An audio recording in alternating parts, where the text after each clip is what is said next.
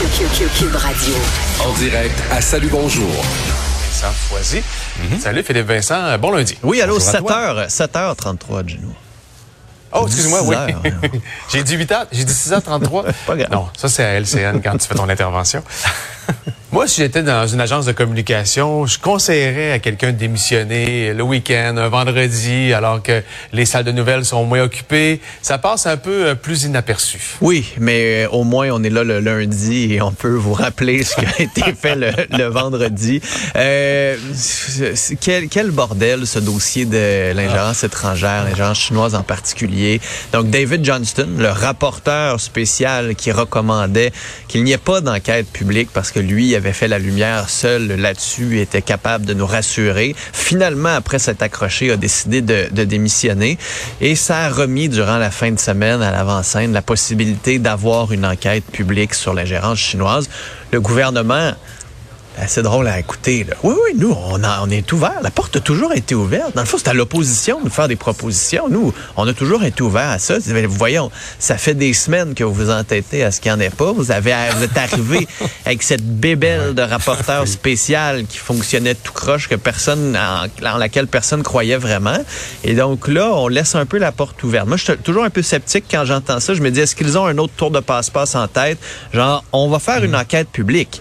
Mais ça sera pas pour faire la lumière sur tout ce qui s'est passé, parce que ça, il y a tellement de sécurité là-dedans, on veut pas aller là. Ça va être sur les solutions. Tu sais, ultimement, on reprend ce qu'on avait demandé à David Johnston de faire, trouver des solutions. On va remettre ça dans un nouvel emballage. On va demander à l'opposition de nous suggérer quelqu'un, et tous ensemble, on va être d'accord sur le fait que ça prend des solutions, parce que c'est ce que les Canadiens veulent. Ça me semble ces genres de discours, malheureusement, qu'on risque d'entendre, ou Là, si j'étais encore plus cynique, je disais, on achète du temps un peu, on attend que l'été passe pour voir les sondages, puis on redéterminera en septembre où on s'en va. Ça, ça va être au gouvernement de, de déterminer le tout. là. Je pense que on sent l'expérience. Hein? Ouais, ouais, c'est- Je pense que ça a du bon sens que On tu- ferait une bonne agence. Ouais, on, on serait pas mal. Après une démission dernière minute, un projet de loi dernière minute Oui. mais sur le logement. Oui, euh, qui, a, qui a été annoncé sans grande euh, bon, conférence de presse ou autre. J'ai vu des articles durant la fin de semaine de regroupement de locataires qui déplorent le fait que le projet de loi s'attaque aux cessions de bail. Ça, pour ceux qui sont peut-être pas locataires euh, ou propriétaires d'immeubles à logement, c'est quand un locataire a un bail, mais au lieu de mettre fin à son bail, soit pendant le terme ou à la fin, cède ce bail-là à quelqu'un d'autre. Donc, ça fait en sorte que le propriétaire a les mains liées au choix du locataire et ça fait en sorte que les loyers demeurent bas.